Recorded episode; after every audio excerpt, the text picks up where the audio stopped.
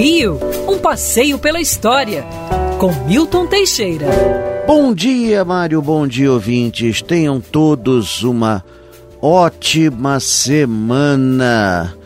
Ufa, olha, tá fazendo jubileu no dia 17 de dezembro de 1961 ocorreu o que é, muitos chamam o pior espetáculo da Terra: o incêndio do Grande Circus norte-americano em Niterói, matando 500 pessoas. Até hoje é o incêndio com maior número de vítimas e detalhe, a maioria delas crianças.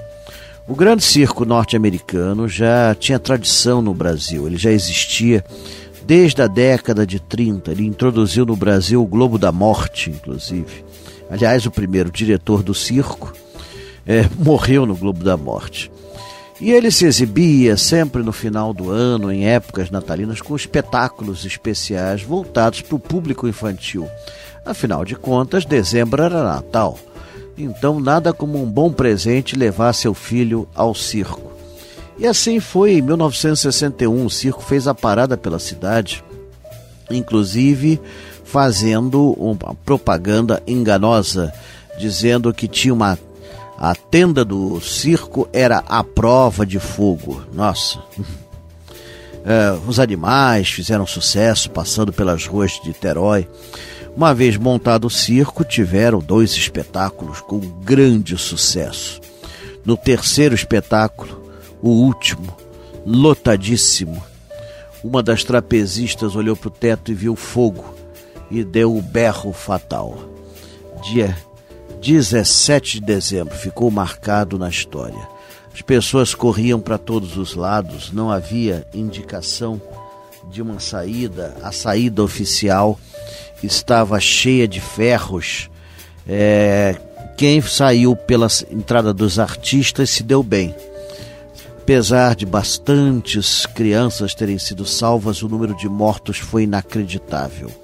Para piorar, os hospitais de Niterói estavam em greve. A greve foi rompida, tudo que era médico se ofereceu, pessoas se ofereceram para trabalhar como enfermeiros, como médicos.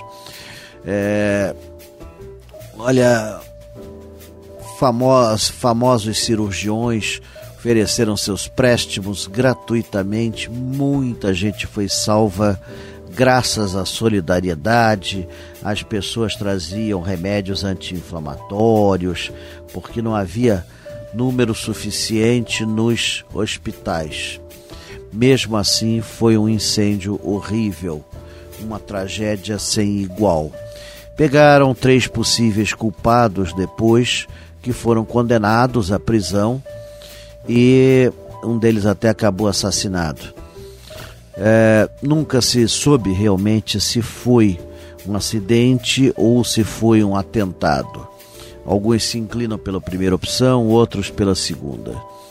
É interessante que no meio dessa tragédia, o caminhoneiro José Datrino Gomes, dono de uma frota de caminhões, é, acordou no Rio de Janeiro, por, é, segundo ele, um anjo acordou e ele eh, teve uma, uma ordem para ir a Niterói ver o incêndio, ver o local do incêndio.